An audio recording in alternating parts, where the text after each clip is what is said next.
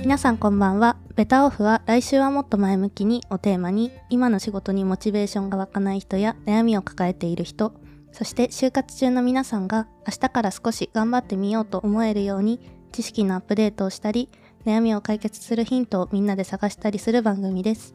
はい、今回第13回になります。お願いしお願ます。いします。はいお願いしますお願いします最近うんうん。あれなんだよね収録がひっくり返ってこっちが朝になって、うんうんでそうなんですそうキャス太郎有利側がヨヨになったということでキャスのちょっと残念なお知らせがあるということでいや、もう。困ってるらしいですね眠い。もう、何の話？一言。眠い。いやそん、な遅い時間にやってないですけど。そうね、今、9時とかだけど、うんあ夜のね、こっちは9時なんですけど、そう。いや、僕、朝活してるって前回の最初にもうん言ったと思ってて、言ってましたね。でなんか3時朝3時から起きてるっていうのをしこたまみんなにバカにされたんですけど 信じられない、まだに。そう なんかもうさ夜に収録するとさ朝活できないんだけどそうねなんか確かに。そここ結構頻度高くうん。収録やってるけど、ねはいはいはいまあ、終わるのが11時とか、うん。それぐらいだからさすがにね、うん。それから寝る準備して3時に起きるは さすがにしんどいよいやね無理だようそうなんですよね。なんかそれなのにさおお前明日3時に起きるんだろうって。この間さ収録終わってからみんなに言われてさ無理に決まってるじゃんみたいな。いやー、うん、起きた？起きれるかい。継続は力なりだよ。うんうん。分かってますって誰が言ってるんですか？なんかさみんなしてさこの間さなんか終わってから雑談がなんかちょっとさ長かったなって僕思ってたんですけど なんかみんなして「明日起きれないね」とか言いながらもさまだ雑談 続けてさみんなでゆりあれ雑談じゃないよねミーティングだよねあれねそうですね。全然普通に。なんかいいように自分の解釈してますね。キャスは。ね。被害妄想系か。なるほど。きついえな違うじゃん。えー、なんかみんな楽しそうに雑談してたよ最後の方。なんかあーまた遅くなっちゃったね。はーはーとか言って。たそんなことないと思うんですけど、まあ、被害妄想ってことで。はい。そうしましょうそう。しましょう確かにね。ちょっとかわいそうな子だなって思っちゃいました。はい。はい。もういいです。頑張ってもらいましょう。引き続き。はい。まあ、じゃあ本題に入ろうと思うんですけど、まあ、今回テーマ、生産性をテーマにちょっとお話ししていきたいなと思ってまして、はいはい。まあ、私たち新卒社会人で入社してまあそろそろ4ヶ月になるところなんですけど最初ってやっぱすごい同期みんなやる気あって頑張ろうみたいな感じだったのが、なんかここ最近になって、なんか仕事だるいなみたいなあまり生産性高くなさそうだなみたいな人が結構いるなって感じてるんですけど太郎とかどうですか？周り見てて。いや、そうですね。やっぱり、それは一定数出てきているなっていう自分も印象があって、なんか学生から見た社会人ってなんか、キラキラしてるというか、なんか仕事をして、かっこよく仕事してて、で、お金もあって、うん。みたいなところだと思うんですけど、まあ、現実見ると、はいはい。始まってみるとそんなに、やっぱ大変なことの方が多いから、そこで生産性上げらんないとか、いやめんどくさいなって心が折れちゃってる子っていうのも結構いるんじゃないかなって、ううんん、思いますけどね。どうなんでしょう。そうですよね。なんか学生の頃は本当早く社会人になりたいなって思ってたのにみたいな。ところがありますよね、キャスの周りどうですか？あー僕の周りもうん結構いますね。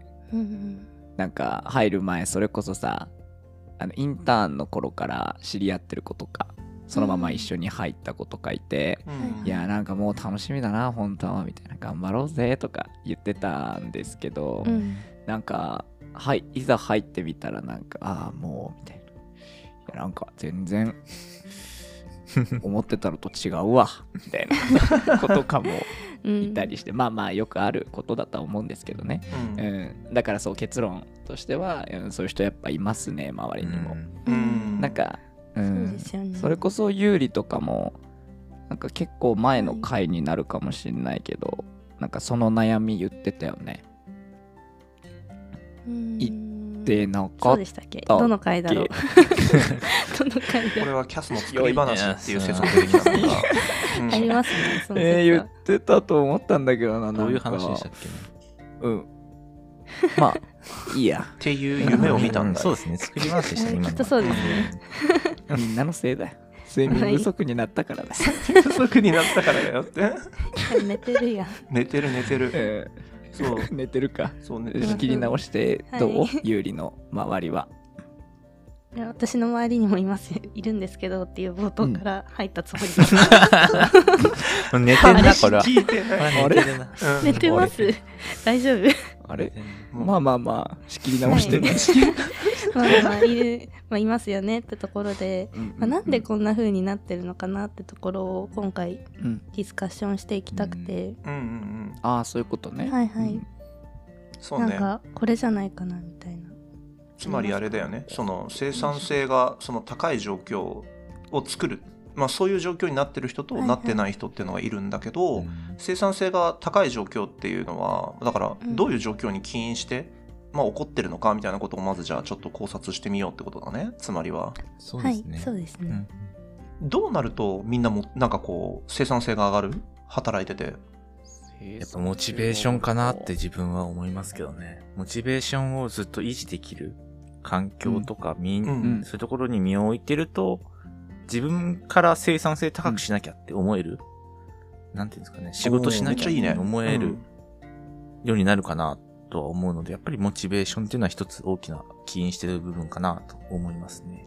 うん。あーなるほどね。いや確かになんかそれ結構俺も似てる意見でその人だから自分のモチベーションも大事だしでもなんか周りのモチベーションもやっぱり大事なのかなって付け加えて思ってて。うん。そう、なんかそもそも、まあ、自分自身にモチベがなかったら話にならないんですけどうん。でもやっぱ周りの人が低いとそれに引っ張られるっていう経験は結構僕も何度かあったのでうん。そうやっぱ自分も周りもモチベーションが高いが大事なのかなって思いましたね。確かに確かに。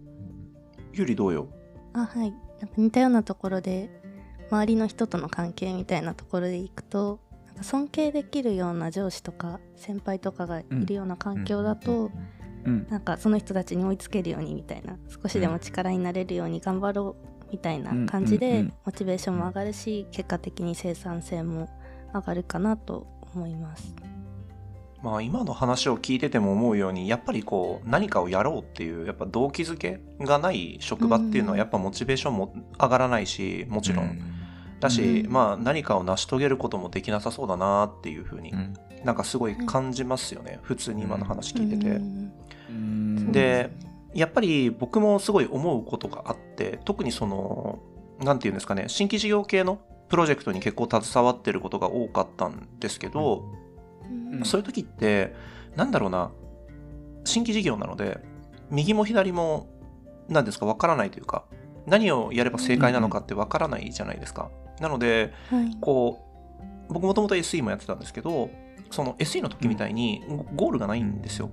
何が正解かわからないから。あそういう時ってめちゃくちゃモチベーションが必要でなんかやみくもにやるわけじゃないですか。うん。まっすぐゴール設計書があるわけでもないしだからうん。なんだろうやらなきゃいけないこともたくさんあるんですよね。無駄な無駄になっちゃうこともあるし無駄にならないこともあるみたいな。なんだけどそれをやるにはやっぱ相当なモチベーションがいるし一人ではやっぱ到底できなかったなっていうのも自分の経験から思います。だから周りの人が僕がなんだろうな悩んでる時にめちゃくちゃ頑張ってくれるからじゃあ俺も次はめちゃくちゃ頑張ろうみたいなこういうーうん。なんていうんですかね頑張りの応酬じゃないけど、お互い頑張り合うみたいなうん関係性でなんか結構なんだろうなモチベーションって保てたなと思うしその時のビジネスを作ろうっていうその組織のいわゆる空気っていうのはすごい良かったんですよね。だからなんかみんなの言ってることはなんていうの？もう5ヶ月3 4ヶ月5ヶ月で気づいちゃったことはすごいなんか重要なことだなっていうふうにそう思うけどね俺は。うんううん。ん、いや先輩が言うなら間違いないですよね。いやいや本当に本当に。だからねなんかこれはなんか市場というか私たちのチームの話になるけど、ね、なんかうんうん俺らもモモチベーションを保ってやるために、ね、それなりにちゃんとアウトプット出してやろうねみたいな話をしてると思うけど、うん。多分そこなんだろうね、そこにつながってるんだろうね多分ね。うん。そうね。確かにさこのチームでは全然今んとこ感じないけどさはい。あの自分だけ例えばめっちゃ頑張ってさ、うん。これやりましたこれやっときましたとか言ってうんで周りの子が「ありがとうございます」とか言って何にもやらんかったらさ なんか結構辛いよね。えそう辛いと思う？そ辛いと思う、んそれは辛い。いや、なんか、それで言うと、さっき伊藤さんもおっしゃってた通り、目標とか目的意識がなく仕事をしてる人っての多分結構いるんじゃないかな。実際いるんじゃないかなと思ってて、作業だけになってる、うんこなしてる、淡々とこなしてる、みたいな感じになってくると、うん。やっぱお給料もらってるから別に作業やればお給料もらえるじゃん、みたいな感覚に陥っちゃうともう、その時点で生産性とかっていう言葉は出てこないかなって思うので、やっぱそういう意味でもうん。目的とか目標、そういうのをずっと持ち続けられる環境っていうのがすごく大事だし、自分の中でも持ち続けなきゃなって思いますけどね。太郎めっちゃいいこと言ったと思うよ。今の。あ、本当もうこれがなんかもうまさにそのなんていうの？こう外資系と日系を比較した時になぜ日系が生産性を上がらないかっていう話の多分根本な気が するんだよね。あーうん、そうそうそう。だからこそ多分日系企業は外資系よりも多分もっと目的意識がいると思う。ん。ううんん。うん。あーなるほど、う、そうそうそうそう。と思うね。特に大きな会社に関して言えば、ううんん。だからまあなんなんていうのかな、うん、まあ今回僕がちょっと話せるなっていうふうに思ったこととしてはその人間のうん。その能力その会社で働いてるための能力って多分単純に頭がいいっていうことだけじゃないなと思思うんですよ。その本質っていうところに絡めて言うと。はい。うん。な、まあ、なんでかっていうと、じゃあ、まあちょっといつも T 大学ばっかいじってるから、まあ僕の母校の K 大学にしましょうか。いじるのがね。じゃあ、あの、あーねそうそうそう。んんんまあその、じゃあ、K 大学の人がじゃあ全員職場で使えるかっていうふうに言ったら、うんまあ使えないと思うんですよね。ううんまあ全員はなかなかあれですね難しいですそうねそうそうそう。だからなんか何が言いたいかっていうと、まあその K 大学ってまあ日本で、まあつまり2番目に優秀だっていうふうにまあ言われてる大学ですけど頭はいいと思うよ。うん。みんな。うんうん。だよね。だけどうん。頭がいいからといってじゃあ会社の中でじゃあバリバリモチベーションを持ってやれるかっていうふうに言ったらそれはちょっと違うじゃないですか、うん。だからうん。やっぱりそのさっき話をしていたやっぱ動機づけモチベーションの部分がどうしても本質的な能力には関わってくるなっていうふうに思うんですよ、うん。僕の中では。ううん。んうん例えばだけどまあそれまあまあどういうことかっていうとなんかまあニュートンの運動方程式ってあるじゃないですか、まあ覚えやすいようにこの方なんか方程式に重ねてみるんですけど、まあ、F イコール MA って習ったと思うんですけど、僕はよく人にこう講演するタイミングとかであの F をまあうん。ファクチュアルスキル、まあ、実際の会社で働いてるスキルイコール、まあ、モチベーションかけるアビリティっていうふうに、まあだから F イコール MA ですよね。ファクチュアルスキルイコールモチベーションタイムスアビリティっていううんうんうん。あのまあ、ことをよく言うんですよね。まあ、なぜそれまで、まあ、一個一個定義していくと、まあ、そのファクチュアルスキルっていうのがまあ実際のスキルなのでそのはい。会社で働いてて、なんかその生産をできる。生産性がどれだけ高く働けるかとかあのアウトプットができるかっていう意味ね。で、うん。M はもう単純にモチベーション、うん。自分がどれだけそのプロジェクトにこう身を粉にして頑張るぞみたいな思いを持ってるかっていうのと、A はもう純粋ないわゆる、なんていうのかな。もうスキルだよね。その人のハードスキル、うんだからもううん。AI を組み立てるとか深層学習統計学マーケティングコンサルティングみたいなそういうような知識をアビリティだと定義する。ですよ。うん。した時にうん。いくら例えば AI の能力 AI を組み立てる能力がすごい高かったとしても多分そのプロジェクトに賛同してなくて、うん。例えばそれのアウトプットがなんだろうな世の中の役に立たないもの？だとその人が思ってたとするじゃないですか。でこのプロジェクト自体はい。あんまり意味がないなっていうふうに思ってたら多分適当にやりますよね。ううんん。そうですね。確かに。なんか別にだってそこに時間をかける意味って特にないって思っちゃうから。けど、うんこのやってる活動に対して例えば同意をしていて、でチームのみんなが「よーし俺もアウトプット出すぞ」みたいなっていうような話で、例えば、なんだろうな、うんうん。なんだろうな。例えば UX、UI サイド、そのユーザーインターフェース側がめちゃくちゃ綺麗に作り込んできたと。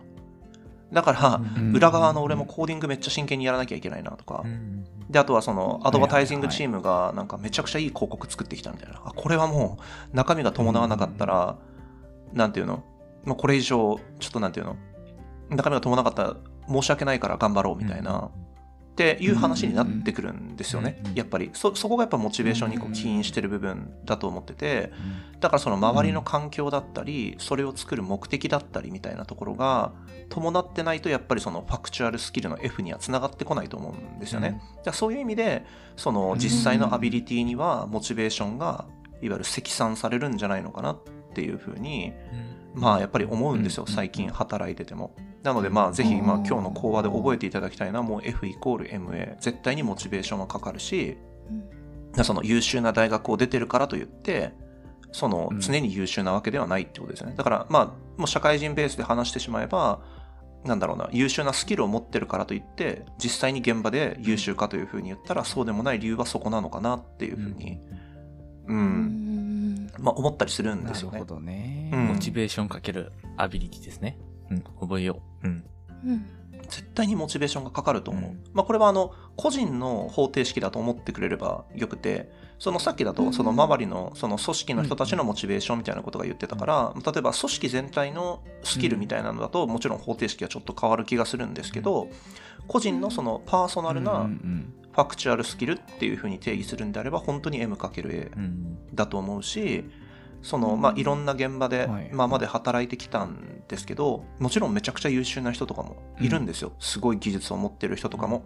けど、そのマネージャーの動機づけがすごい下手だったりとか、そのプロジェクト自体があまり意味をなさないプロジェクトだったりとかすると、やっぱあんまりうん。こう、その人も活躍できてないというか、っていう現状がやっぱあるなと思うので、やっぱりチーム内でこう、ていうのかな、成果の投げ合いじゃないけど、がこう起こってると、うんうんうん。なんかすごいモチベーション湧くなっていうのも、なんかすごいイメージできました、僕は。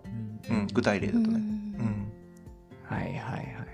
ああ、なるほどね。やっぱどっちかだけじゃダメなんだな。うん、だと思う。だって、うんね、さっきキャスも話してたけど、うん一方的にこれやったよ、これやったよで、ありがとう、ありがとうでは、さすがに辛くなってくるんじゃない？それって。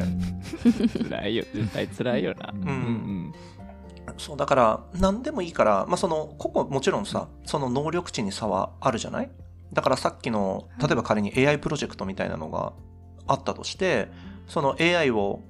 まあ、その作るプロジェクトがね、あったとして、その、それは AI 技術者によよっても多分能力値は違うし、その UI、UX のデザインをする人にとっても多分デザイン、あの、能力が違うし、だと思うので、大小はあると思うんですよ。アウトプットの。なんだけど、なんだろうな、自分は貢献してますよ、みたいな、こう雰囲気を出すっていうのは、まあ僕からするとすごいやっぱ大事だし、それに救われている人も多分たくさんいるなっていうふうに思うので、まあ一個、チーム内の M を高めるっていう意味では、すごいいい方法なのかなと思いますね。うん。おー。じゃあなんか、あれだね。自然とこのチーム、この4人はやってたってことやね。あんまなんかそういう話をしたわけではない気がするけど。なんかどんどん応用して周りにも広げていきたいですね。うん。いや、本当に本当に。ね。んいいね。はいまあでも、なんか、自分たちの人なんか手前味噌ですごいなんか、ポッドキャストの内容にいいのかちょっとわからないけど、でも、このチームがなんだろう、そのうまくいくかどうかはわからないけど、まあ、新規事業みたいなもんじゃないですか、うんこれって似てますよね、別に事業としてやってるわけではないんですけど、ねまあ、趣味の一環ですけど、これを続けれてる理由って、なんだろう、うん。世の中をもっと良くしようとか、一人でも同じ悩みを持ってる人を、なんていうの？助けたいっていうふうに思いから、多分まあボランティア精神でやってると思うんですけど、まあ、その中で、うんなんていうのこんなこともできるんじゃないかってこうチーム自体がこう活性化しながらアイデアを出しながら多分進んでると思うんですよね。多分だから、うん。なんだろうモチベーション絶やさずいろいろやれるのかなみたいなところはやっぱすごい感じますけどね自分の中では。うん、うんそうですね。動機づけって面でもそうですし周りの環境って面でもすごいモチベーションを保てる環境が揃ってるかなって思いますうん、うん。そうそう。だからあれなんだね。僕らのポッドキャストってすごいいいポッドキャストなんだね。完全に手前味噌だけどね。やってることが。うん。えーそういうことが言いたかったんでしょ伊藤さん。もちろんもちろん。あの すごいいいチームだと思うし、なんかこのチームで働いてる時はなんかやっぱすごい楽しいなって思いますよ。僕もやってて、うん。そのいろんなプロジェクトを抱えてるんですけど僕自身も。けど、そうなんか過去いろんな経験したこうプロジェクトと比較してみても本当にトップクラスに楽しいプロジェクトだし、うんみんな生産性持ってるなっていうふうに 思いますよ。もうなん反対を言えばもういくらでも例なんか出せちゃうから。すんげえネガティブな話になるよ。こんなのがあってさみたいな話になっちゃうから、ねなりそうなりそう。そうそうそうそう。そう。なのでまあなんだろうな。現状からすごい多分みんなの中では分かってくれると思うし、なんかそのまあねその1年目とかで初めて着いた職場が意味わかりませんみたいな、なんかちょっとよくわかんない職場ですみたいな感じだったら、ちょっと何言ってるかわかんないかもしれないんですけど、まあこう何年か働いてみて、こうなんていうんですか、前のその悪い上司に当たった時みたいな話があったと思うんですけど、まあいずれは必ずいい上司に当たるタイミングが来るので、まあそのタイミングに多分、なんていうんですかね、まあわかると思います。あ、こういう職場が M が高くなる職場なんだなって思うと思うので、うん。うん、まあそういう風になるんだと、まあ、ちょっと、うん、嘘だと思ってちょっと信じてもらって、嘘嘘だ嘘だと思わずにね。そうちょっと信じてもらって、そうそうそう。ね。騙されたと思ってちょっとやってもらえたらなっていう風には、ね思いますと。うん。でまあ、うんうんうん。今日ですねちょっと1個文献を持ってきたんですよ。あのなんか1個面白い論文があってあのそれを読んでる時になんかこれにすごい近しいなっていうふうに思ったんですけど、まあその情報処理学会っていうのの論文誌に1個載ってたんですね。そのコールセンターにおける職場の活性度が生産性に与える影響の定量評価っていう論文があってですね。主にこうん。う日立研究所の人が中心になってこう書かれている、まあ、論文なんですけど、まあこうまあ、名前の通りコールセンターの話なんですよ。で、うん。まあ、2つのコールセンターをピックアップしましたと。で簡単に言うとね、うん。うん。あのーもし興味がある人がいたら読んでほしいなっていうふうに思うんですけど、まあ、多分読んでもあんまり面白くないと思うので あのチャット ITO があのちょっとサマライズしますけど、うん。あ ITO がね。そうチャット ITO がちょっとサマライズしますけどね。チャット ITO ね。そうチャット GPT じゃなくて？そうそうそうそう。そうあのちょっと GPT 先生にはちょっと劣るんですけどちょっといやいや。はい。そうちょっとあのそんなことないですよ。少しうーいプレッシャーだな。うん。頑張ってあの簡単に簡潔にちょっとサマライズするとですね。そのまあ2つのコールセンターグループがあってな一つは休憩中にチームメンバーと話す機会があるグループともう一個は話す機会がないグループに分けるんですよ。で、まあ、各コールセンターには100人ずつぐらいいて、だからつまりどういうことかっていうと、まあ、その仲間同士で話してるところって結構活性化するじゃないですか。その働いてる人たちが。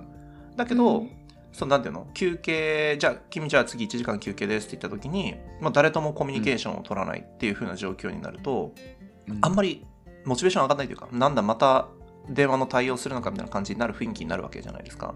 だからうんそれがこう生産性にどうつながってるのかみたいなことを研究してあるデータがあるんですね。うんはいはいそうそうそう。で、まあ、で、コールセンターっていうと、なんていうの、こう、マニュアルが、こう、あるので、対応するマニュアルみたいなのがあるので、なんか、必然的にアビリティって同じぐらいのサイズになる気がするんですよ。さっきのうん F イコール MA の話だと、なんか、はい A が若干定数じみてくるのかなというふうに思ってきて、うんだから、そうね実際にこう M だけが変数になるような現場で見れそうだなってちょっと個人的に思ってちょっと面白い論文だなと思ったんですけど、モチベーションの比較ができそうってこあとそうだよねそうそうそう。そううんうだから実際その中のスキル差があったんじゃないのかっていう風な話になっちゃうじゃん。A がブレちゃうと、だけどうんお互いコールセンターで対応してる内容が同じだと仮定するのであれば、なんとなく、まあ、そのもちろん A に少し代償はあれどなんか他のプロジェクトとその会社が違うプロジェクトとかよりは全然 A の幅が小さいと思うので、なんとなく M の比較ができると思ったんですよね、この論文を見てて。うん。うん。うん。はい。でまあ結論どうなったかっていうともうなんていうその現場で和気あいあいとしている職場が、うん。なんていうのそのお客様からのいわゆるフィードバックだったりとかその点数だったりとかみたいなのもめちゃくちゃ良かった。しえっていう結果が出てるんですよね。うん。うんそんななんかめちゃくちゃ大きく差があったかって言ったら多分そんなのどそれは分からないんですけれどそんなに大きいのかっていうのうん。は多分そんなに大きくはないんですけどけど必ず差はあって、うんうん、やっぱりその、チーム全体が活性化されてる方が顧客からのやっぱフィードバックが良かったっていうのがやっぱりあって、まあ、やっぱそういう観点から言ってもやっぱりそのモチベーションって実際のスキルにはつながってるなっていうふうには思うし会社の中のスキルっていうふうに言ったら、まあ、その成果を上げるか上げないかじゃないですか。テストの点数が取れるか取れないかじゃないと思うんですよね。仮にそのうん。コールセンターで例えばこういう問いが来たらどういうふうに回答しますか？みたいなテストを解くんだったら多分 A だけだと思うんですよ、話としては。だってそれペーパーテストじゃないですか例えばうん。お客様からこういうクレームが来ました、そうですね。一言目に言わなきゃいけない言葉は何ですか？っていうペーパーテストを解くんだったらそれはモチベーションいらないですよね。多分もうみんな覚えてることだから。だけどうん。それをまあどういうふうにお客様に伝えていくかとか多分そういうのが多分モチベーション活性化で多分対応が良くなってうん。まあ顧客からのフィードバックが良くなったと。っていうようなデータがあって、まあ、ちょっと面白いなって必ず M はどっかで起因してるよなっていうふうにちょっと思ったっていう話なんですけどうん、うん。まあ、なんとなく分かります？感覚として。賛成できそう。いやなんかその実験自体がすごい面白いなって思って、やっぱモチベーションが重要だっていうのが目に見えてわかるっていうのがすごい有有用なんて言ったらあれですけど実験だなって思いますね、うんうん。お話聞いてて。うん。ね本当に現れるんだって思いますだからそのうんそうそうそうそう本当にねそこに現れるんだって思うし逆になんていうのもっと深掘って論文を使うとするのであれば M を高めるためには他人と会話させることがとてもいいことってつながるよね、なんかこの今の話だと休憩中とかもはいはいはい。なんかやっぱそのなんていうの一人で仕事するよりも複数人で仕事した方がモチベーションが上がりやすいっていうことももちろん人によるとは思うけれど、まあ言えるのかなとも思うし、うんまあうん。すごいなんか個人的にはなんか面白い論文だったなと。そのまあ結論として2つ。M は必ずかかるし、あの係数としてかかるし、あの、はい。複数人で仕事をした方がプロジェクトは成功しやすいみたいな感じで、ううんんもう言えるのかなみたいな感じに思えましたね私の中では。うん。うん。なんかめちゃめちゃわかります、なんか会社入ってから部署で飲み会とかもあったんですけど、うん。やっぱ一回なんかそういう砕けた場で話した人の方がその後仕事の時とかも困った時に声かけやすいですし、うんうん。うんなんかそういうのが結局生産性につながるのかなってめちゃめちゃ実体験と重なりました。うんうんうん。そう思う。本当にそう思う。えでも、うんうんうん。キャスはさ「知れ知れ」って言われてるじゃん。そうだ、思い出した。え。そうー確かに。今思ったけど生産性下がってる。そう生産性下がってないその職が大丈夫。これはね。ちょっとまあ前の回の話をねうん。聞いていただければ。ちょっと何回かわかんないですけど。何回かわかんないけど。うん。そうね。まああれは特例だから。うん。そっかあれは特例か。いやでもでもそれこそでもその人にも聞きやすくなりましたけどねその後、質問とか、うん、もだしそう。ってなると結局モチベーションがどうかとかわかんないけどその後結局生産性上がってたしなみたいうんうんううん。ん。ななんかそういうのも、まあ、環境が大事なんだなとかっていうのはなんとなく伝わってきましたね、うん。そのことからも。ううんん。ですよね。なんか最近やっぱあんまり飲み会仕事の人と行かないみたいな風潮ありますけど、あるなんか多少なりともやっぱ効果はあるんじゃないかなって働いてみて思いますね。はいはいはい。うん。やっぱお酒好きなゆりからしたらこう飲み会はいけってことだよね。いや真面目な話してたんですけど。交流を深めるって意味で。あそうね。まあ、うん。そうですね。嫌いな人からしたらあれかもしれないですけど。ううんんまあでもここのプロジェクトを見ててもそうじゃない？なんか俺らって別になんだろうな、うん。初めて例えばポッドキャストをやろうみたいなあの話をさこうなんていうの？した時って会ってすぐとかじゃなくって、もう多分お互い気の知れてるし、なんていうの？そのうん学生時代もそのうん。学生同士でももう知ってる仲だったから、なんとなくうん。始めやすかったし、まあ、気も知れてるし、うんうんうん。ねなんかそそういうところ？あとなんかもう入社が決まってからなんていうの？一緒にね飲みに行ったこともあるし、だからそういう関係が多分あったから、ぱ始めやすかったっていうのはもしかしたらあるかもしれないね。確かにそういうのはあるかうもしれない。ん、そうです確かにね。やっぱコミュニケーションは重要ですね。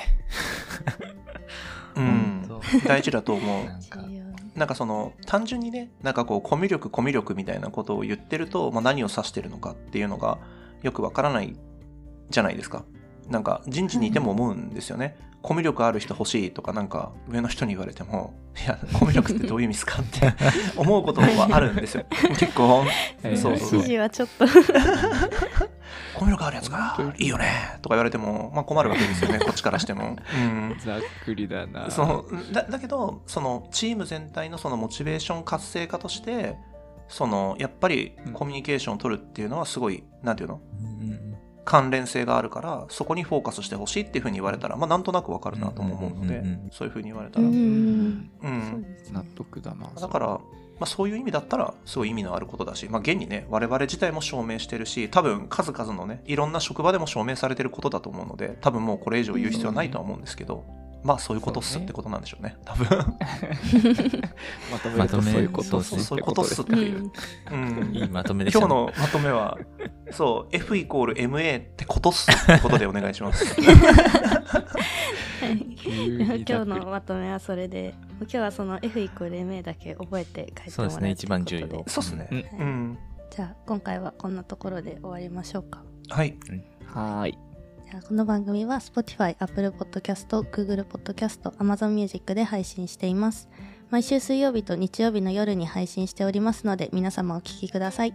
それではまた次回。バイバーイ。バイバーイ